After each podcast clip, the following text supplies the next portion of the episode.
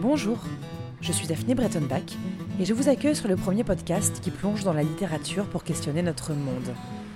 Sur Calliope, nous vous proposons des cycles de 4 épisodes traitant d'une même thématique et diffusés toutes les deux semaines. Notre troisième cycle s'intéresse à la manière dont les grands textes peuvent s'interroger et mettre en perspective les inégalités sociales d'hier et d'aujourd'hui. Pour ce premier épisode, nous plongeons dans l'assommoir d'Émile Zola. Paru en feuilleton dès 1876, puis en 1877 chez l'éditeur Georges Charpentier, ce roman est le septième volume de la série des Rougon-Macquart. Zola y dresse un portrait cru et sans artifice du monde ouvrier parisien d'alors. Il y restitue la langue et les mœurs du peuple, tout en décrivant les ravages causés par la misère et l'alcoolisme. Pourquoi relire ce texte à l'heure des Gilets jaunes? Peut-on y voir des résonances avec notre société où les inégalités ne cessent de se creuser? Bienvenue dans le monde merveilleux des livres, bienvenue chez Calliope.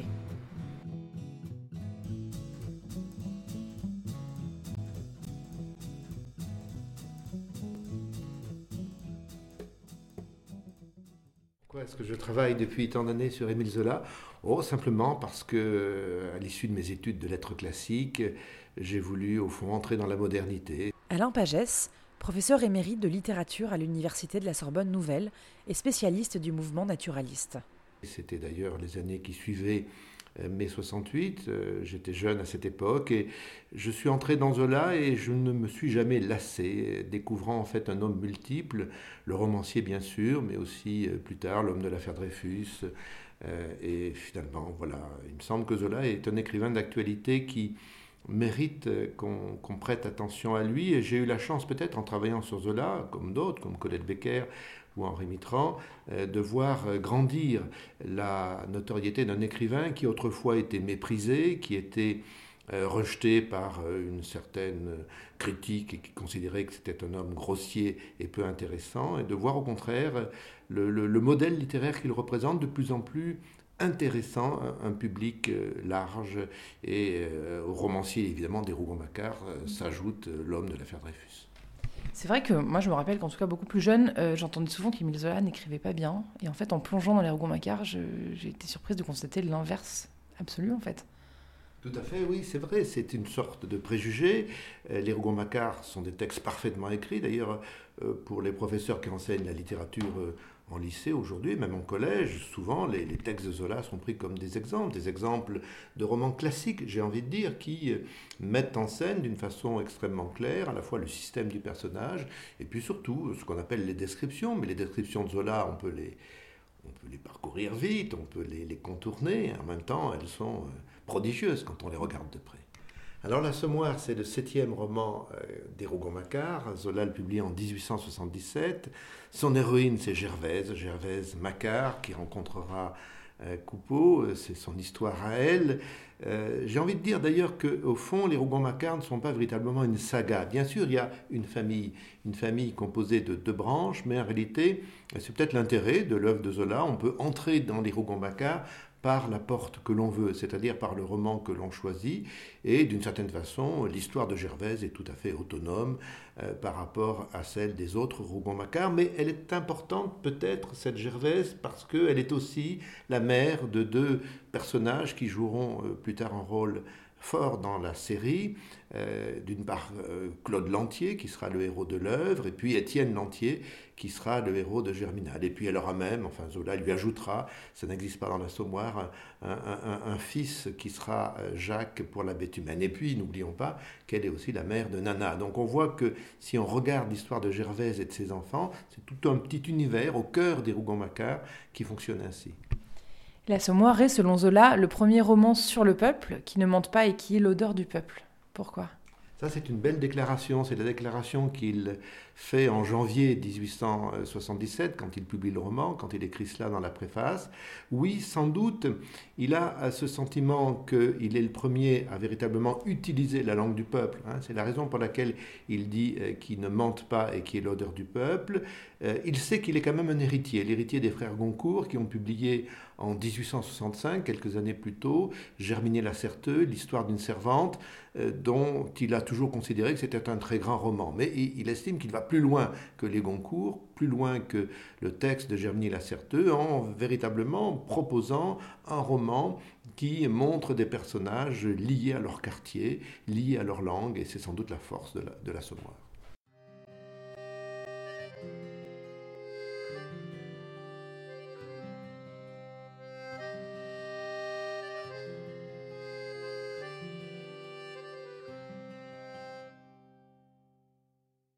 Zola s'insurge dès 1864-1865 dans des articles qu'il recueillera en volume sous le titre Méhène. Colette Becker, spécialiste de l'œuvre d'Émile Zola, est professeure émérite de littérature française à l'Université Paris-Nanterre. Bon, alors qu'est-ce qu'il est comme roman? Il, il est les romans feuilletons il, il est les romans à l'eau de rose, les romans de Sandeau, les romans de Feuillet, Feuillet, Octave Feuillet, qui était le grand, grand auteur euh, à la mode, et euh, dont il n'aime pas ces intrigues qui ne parlent que de la haute bourgeoisie, de l'aristocratie. Bon, et voilà ce qu'il critique. Lui, il veut faire un roman de la vérité avec une méthode, des enquêtes, des enquêtes sur le terrain et une méthode qui s'appuiera sur les sciences. Voilà. Donc, euh, pour lui, euh, l'odeur vraie du peuple, et cette odeur vraie du peuple, il la connaît en un sens parce que il a, il a vécu la pauvreté et je dirais même la misère. Son père, euh, qui était un très brillant un très brillant ingénieur d'origine italienne, avait été choisi par la municipalité d'Aix en Provence pour euh, apporter l'eau à Aix-en-Provence. Donc il a fait un grand barrage, barrage Zola, et un canal d'adduction d'eau. Et il est mort au cours des travaux en 1847, c'est-à-dire que Zola avait à peine 7 ans, il est né en 1840. Et une fois qu'il a été mort, eh bien, sa veuve, euh, qui n'avait pas de métier, a été dépourvue d'argent. Et elle s'est heurtée à la Société du Canal.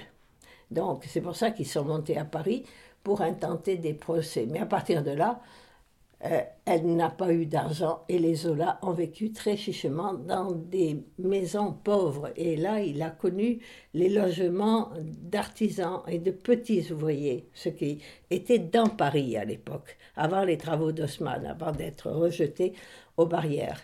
Donc il a vécu dans ce type de maison qui n'est pas exactement la maison de l'assommoir, mais qui a la même population et, qui a les mêmes inconvénients, c'est-à-dire des habitations très médiocres, euh, avec des parois de verre, on va dire, ou plutôt de papier, où on entend tout, euh, sans aucun confort, euh, etc. Déjà, cette misère, il l'évoque dans son premier roman, La confession de Claude, 1865, vous voyez, c'est bien avant l'Assommoir. Il a connu le chômage aussi, parce qu'il a échoué au baccalauréat par deux fois.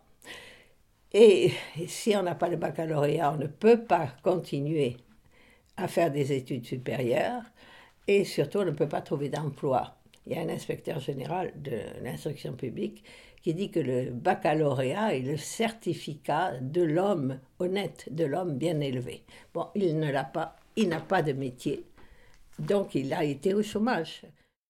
Il a eu une période qu'on pourrait appeler de bohème noire entre le moment où il échoue au baccalauréat, on peut le rappeler, en 1859, il a 19 ans, et puis le moment où il va entrer chez Hachette. Alors là, il est sauvé en quelque sorte et il entrera euh, vraiment dans la vie professionnelle, c'était en 1862. Donc entre ces deux années-là, il connaît au quartier latin, vivant avec sa mère en effet, qui est veuve, euh, une situation extrêmement difficile, vivant dans des garnis, dans des, dans de petits logements misérables. Et d'une certaine façon, oui, il fait l'expérience d'une misère populaire dont l'assommoir se fera l'écho. Euh, on cite souvent une nouvelle qu'il a écrite qui s'intitule Mon voisin Jacques, où il évoque un croque-mort. Hein, un croque-mort qui est tout, près de, l'habitation dans laquelle il est, de la chambre dans laquelle il est. Et ce croque-mort, ce sera plus tard dans l'assommoir, le fameux Bazouge, Bazouge qui enterre Gervaise. L'écrivain restitue dans, dans l'Assommoir cette langue et ses, et ses mœurs des ouvriers, tout en décrivant les ravages causés par la misère, par l'alcoolisme. Est-ce que dans ce livre, il dénonce finalement cette condition? Oui, bien sûr, Zola agit en sociologue, il dresse ce qu'il appellerait en romancier naturaliste un, procès verbal. Il pense que c'est son rôle euh, de montrer que la société est faite de mondes. Hein. c'est son expression à lui. Il y a plusieurs mondes, dit-il, les, parvenus, les grands commerçants, les ouvriers. Et donc il entre dans le monde des ouvriers en parlant euh, de Gervaise. Et il sait très bien d'ailleurs que ce sera la première étape d'un travail double euh, qui plus tard se poursuivra avec Germinal. Il y a donc ainsi un diptyque, l'assommoir d'un côté, c'est-à-dire la condition des artisans parisiens minés par l'alcoolisme, c'est le thème de l'assommoir, et puis plus tard Germinal avec la question de la grève.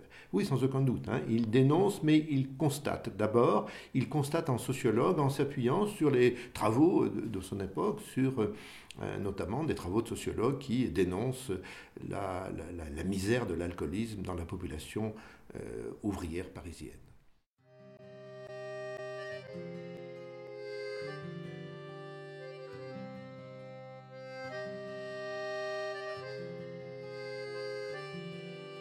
Les lendemains de culotte, le zingueur avait mal aux cheveux, un mal de cheveux terrible, qui le tenait tout le jour, les crins défrisés, le bec empesté, la margoulette enflée de travers.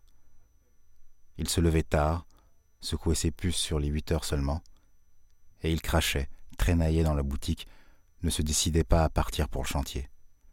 La journée était encore perdue. Le matin, il se plaignait d'avoir des guiboles de coton. Il s'appelait trop bête de gueuletonner comme ça, puisque ça vous démantibulait le tempérament. Aussi, on rencontrait un tas de guapes, qui ne voulaient pas vous lâcher le coude. On gobelotait malgré soi, on se trouvait dans toutes sortes de fourbies, on finissait par se laisser pincer et raide.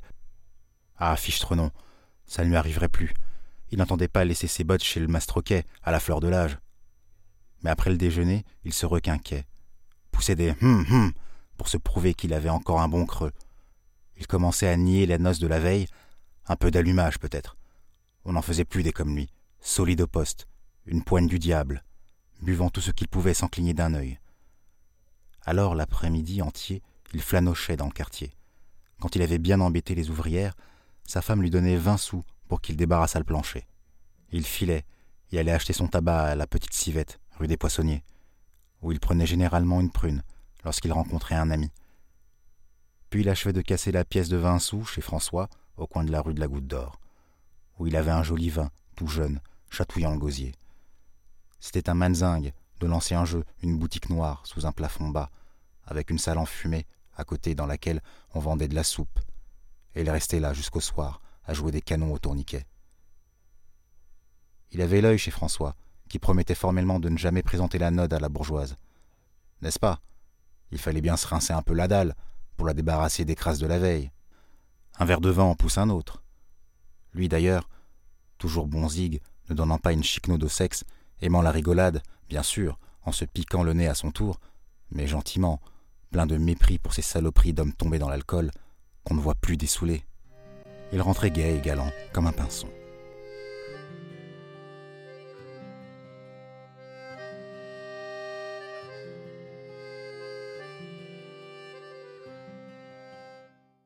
Quand il lance le naturalisme, Zola s'oppose à l'idéalisme des romantismes. Donc il y a une sorte d'opposition là entre deux écoles, l'une qui surgit, le naturalisme, l'autre qui est en train de s'éteindre, le romantisme. D'un certain point de vue, en effet, il s'oppose à Hugo, il s'oppose à la vision idéale euh, d'un romancier qui, tout en décrivant les misérables, euh, donne, euh, par exemple, à Cosette et à Marius une fin heureuse. ces personnages à lui, ceux de Zola, vont évidemment mourir dans des conditions qui sont très différentes de celles des, des, Misérables de Hugo, qui sont sauvés d'une certaine façon. Mais il y a quand même beaucoup de points communs. Moi, ça me frappe. Euh, Fantine, euh, par euh, laquelle commence Hugo, c'est un peu Gervaise, et sans aucun doute, Zola pense à Hugo quand il écrit l'histoire de Gervaise. Et puis, il ne faut pas oublier que plus tard, euh, l'auteur de Germinal succédera à l'auteur des Misérables. Donc il y a une sorte de, passage de relais, moi, que je trouve important. En 1885, quand Hugo meurt, quand il est porté au Panthéon, eh bien, c'est le moment exactement où Zola euh, écrit Germinal. il y a une sorte comme ça de succession qui se fait, qui est assez belle quand on y réfléchit, quand on réfléchit d'ailleurs que plus tard, bien plus tard, évidemment, en 1908, Zola rejoindra aussi Hugo au Panthéon. Ils sont aujourd'hui enterrés dans le même caveau du Panthéon, le caveau 24. Il n'aime pas euh, Les Misérables. 1862, c'est bien avant l'Assommoir quand même. Il n'aime pas Les Misérables, mais on va dire que quand les, l'Assommoir est sorti, Hugo a violemment critiqué l'Assommoir, tout au moins on dit qu'il l'a violemment critiqué parce qu'on ne sait pas exactement ce qu'il a dit. Disant qu'on ne parlait pas comme ça du peuple. Il fallait idéaliser le peuple et euh, les socialistes de l'époque comme Arthur Rank disaient qu'il euh, ne fallait pas partir, c'était une injure au peuple. Or, Zola veut dire la vérité. Si le peuple est ainsi, c'est que la société le fait ainsi. Donc, c'est la société qui doit être modifiée, qui doit évoluer. Et euh, il veut un roman vrai, d'où ses enquêtes sur le terrain, plus toutes les expériences qui ont été les siennes. Zola s'adresse, euh, oui, aux lecteurs bourgeois de son époque. Il sait très bien que ce n'est pas Gervais qui le lira, mais plutôt ceux qui sont les bourgeois ou les petits bourgeois. Il s'adresse à la classe politique républicaine. Il, est dans une époque où se construit une démocratie euh, qui euh, est sortie du Second Empire, et donc il dresse une leçon politique. Hein, en attaquant de façon extrêmement violente les vices du Second Empire et en montrant euh, l'importance d'une misère euh, dont il veut mettre la réalité sous les yeux de ses contemporains et, des hommes politiques à qui il s'adresse.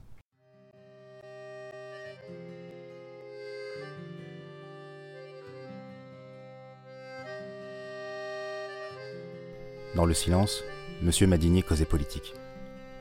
Leur loi du 31 mai est une abomination. Maintenant, il faut deux ans de domicile. Trois millions de citoyens sont rayés des listes. On m'a dit que Bonaparte, au fond, est très vexé car il aime le peuple. Il en a donné des preuves. Lui était républicain, mais il admirait le prince, à cause de son oncle, un homme comme il n'en reviendrait jamais plus. Bibi la Grillarde se fâcha.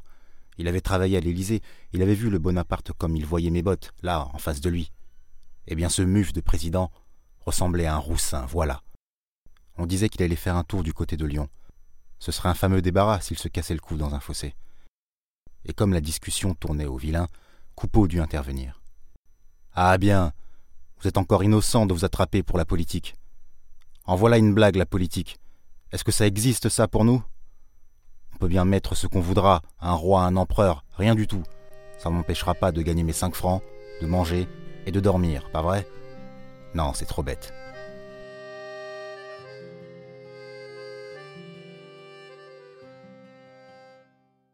Le réalisme du tableau, comme vous le disiez, donne, toute sa force à la dénonciation de cette misère du peuple.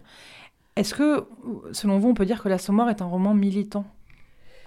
Euh, Un roman engagé, au moins. Zola est républicain, profondément républicain. Euh, militant, non, il n'a jamais adhéré à quoi que ce soit. Et euh, n'est pas, on va pas dire, on ne pas l'étiqueter de socialiste, même s'il connaît les théories socialistes, s'il les critique et en prend ce qu'il croit être la bonne chose. alors, ce qu'il veut, c'est qu'il observe, il est un observateur, il se dit greffier, et, il, et il donne un état des choses en disant ce n'est pas moi à faire des lois, mais il y a des législateurs qui doivent faire évoluer la société qui ne peut pas rester telle qu'elle est.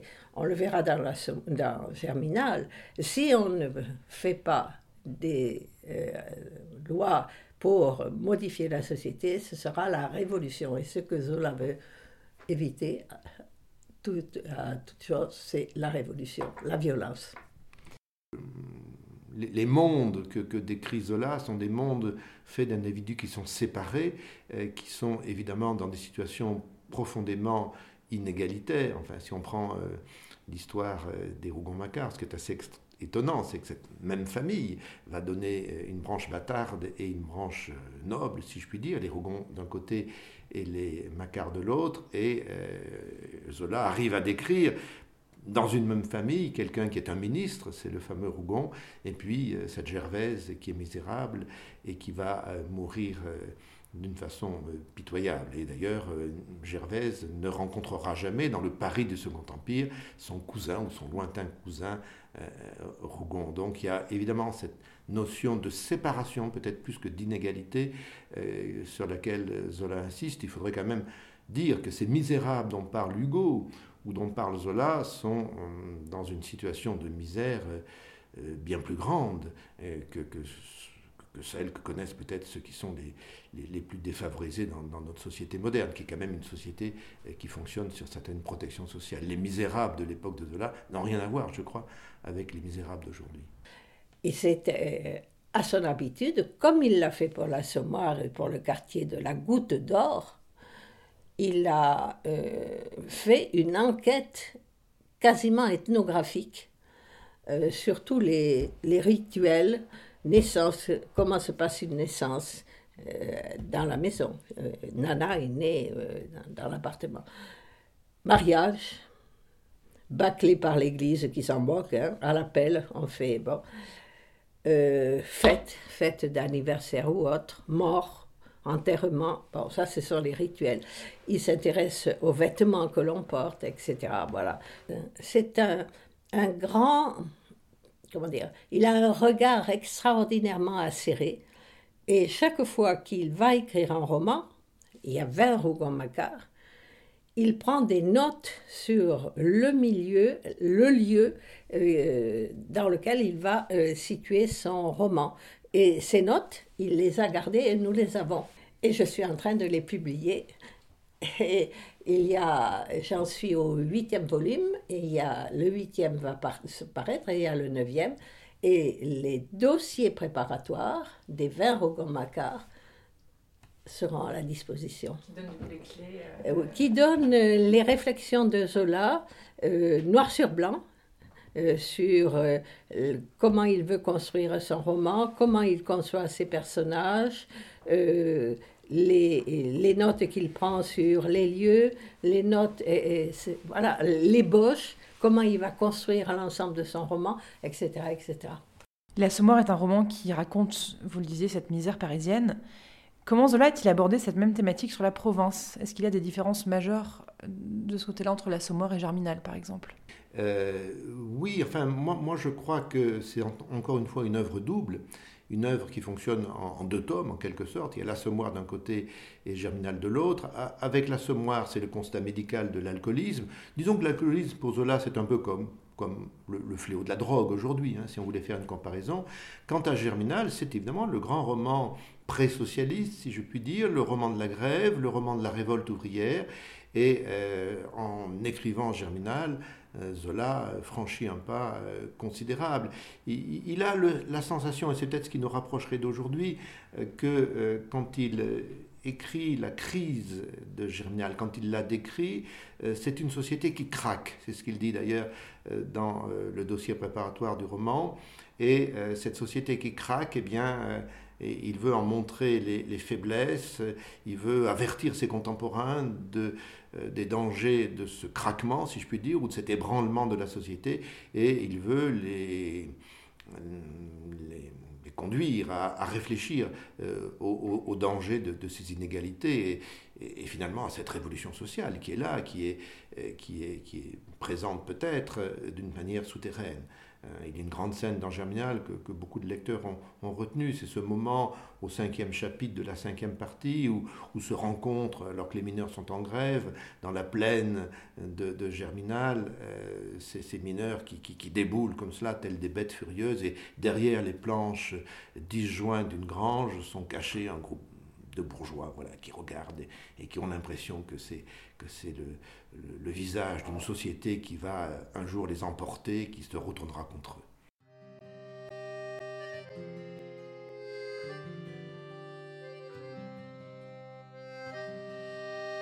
Et, quand ses jambes lui revinrent, il garda une sourde rancune contre le travail. C'était un métier de malheur de passer ses journées comme les chats le long des gouttières. Eux, pas bêtes, les bourgeois. Ils vous envoyaient à la mort, bien trop poltrons pour se risquer sur une échelle. s'installant solidement au coin de leur feu en se fichant du pauvre monde. Et il en arrivait pour dire que chacun aurait dû poser son zinc sur sa maison. Dame, en bonne justice, on devait en venir là. Si tu ne veux pas être mouillé, mets-toi couvert. Puis, il regrettait de ne pas avoir appris un autre métier, plus joli et moins dangereux, celui d'ébéniste par exemple. Ça, c'était la faute du père Coupeau.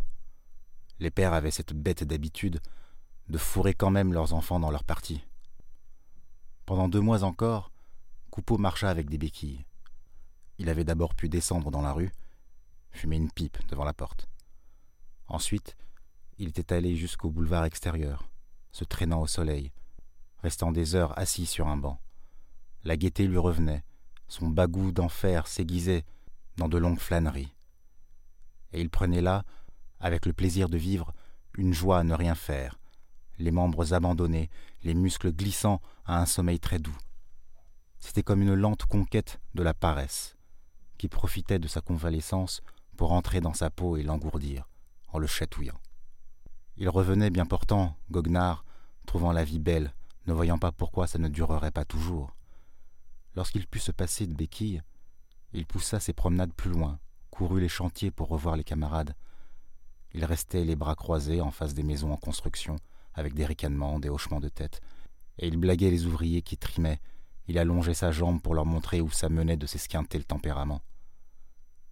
Ces stations gouailleuses devant la besogne des autres satisfaisaient sa rancune contre le travail. Sans doute il s'y remettrait, il le fallait bien. Mais ce serait le plus tard possible. Oh, il était payé pour manquer d'enthousiasme. Puis ça lui semblait si bon de faire un peu la vache.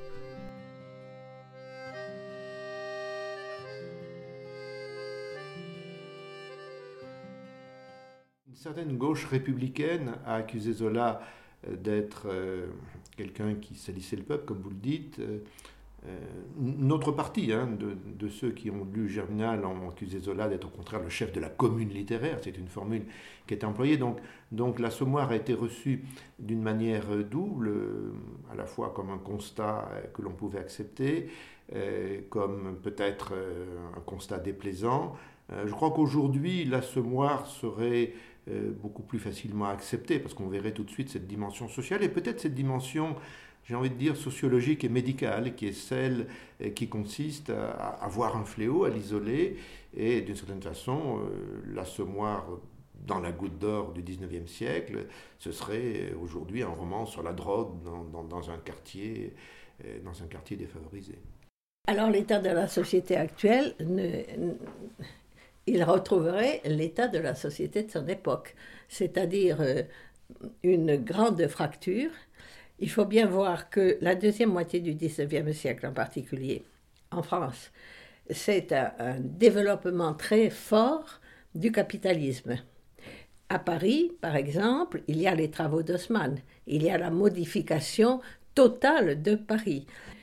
Bon, et alors, euh, alors que les, les, artisans étaient chassés de Paris et étaient condamnés à des conditions de plus en plus médiocres et devaient redescendre comme le troupeau que l'on voit au début de l'assommoir travailler dans Paris parce qu'il n'y avait pas de, de travail euh, là, il y avait une population très, euh, qui se développait, qui était très riche, des entrepreneurs comme Saccard, la curée.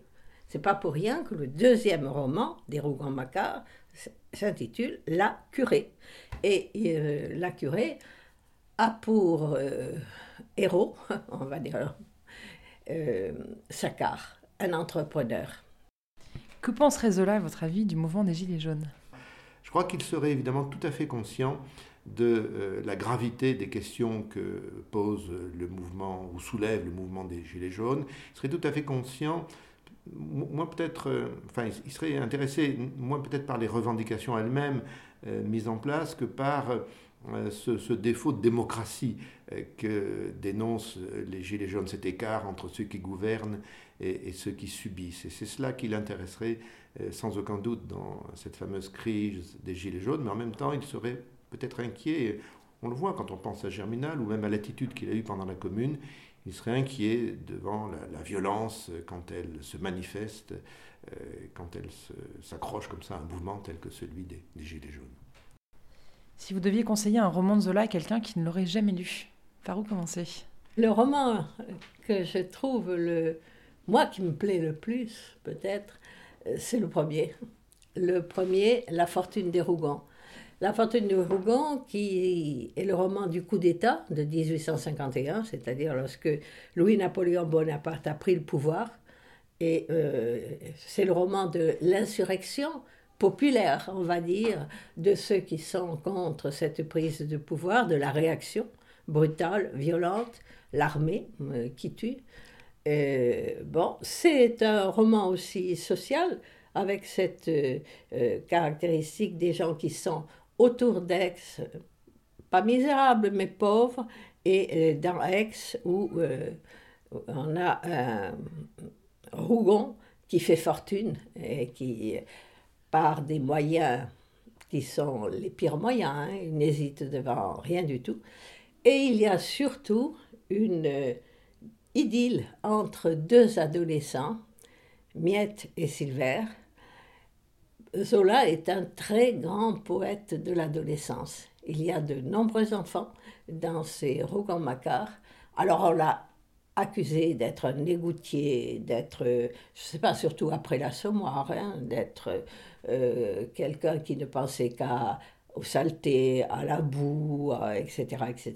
On a fait des caricatures, euh, on l'a caricaturé en chiffonnier, en, qui, qui, avec des pincettes, va chercher dans les égouts euh, des, des, choses effrayantes. Mais c'est un grand, grand poète de l'adolescence, de cet entre-deux, entre l'enfant et l'adulte ce passage de, à de, l'adolescence. C'est admirablement décrit par Zola. Alors, on pourrait faire une réponse euh, facile qui serait celle L'Assommoir et Germinal. Autrefois, on n'hésitait pas en, en, disant en effet que ce sont les, les deux grands romans de Zola. Peut-être que je ferai une autre réponse qui serait euh, celle consistant à dire qu'au bonheur des dames me semble une bonne entrée. Hein. Ensuite, on peut aller vers toutes sortes de romans, car tous les Rougon-Macquart presque sont intéressants, mais Au bonheur des dames me semble intéressant dans la mesure où c'est un roman d'abord très actuel, puisque c'est l'histoire des grands magasins opposés aux petits magasins.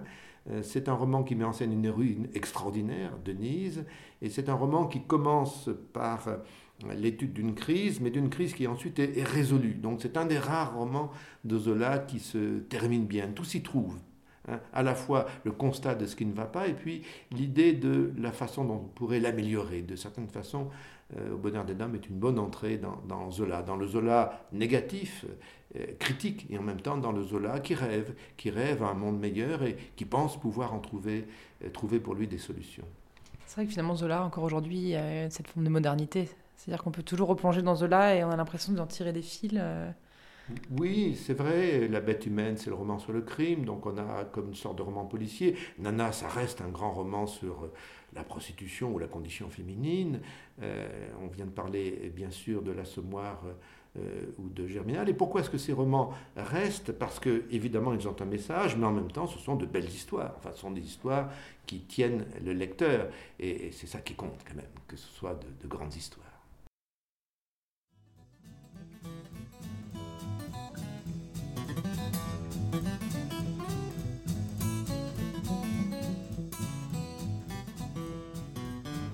Merci d'avoir écouté ce neuvième épisode de Calliope, réalisé avec l'aide précieuse de Régis Madiengo, qui a prêté sa voix aux extraits de l'assommoir que vous venez d'entendre. Dans deux semaines, c'est le théâtre qui sera à l'honneur, avec l'opéra de Katsu de Bertolt Brecht. Vous aimez l'émission? Dites-le nous avec des étoiles, 5 dans l'idéal, sur vos applications de podcast. Rendez-vous aussi sur Instagram, sur Facebook, et n'hésitez pas à vous abonner à notre newsletter. À dans deux semaines.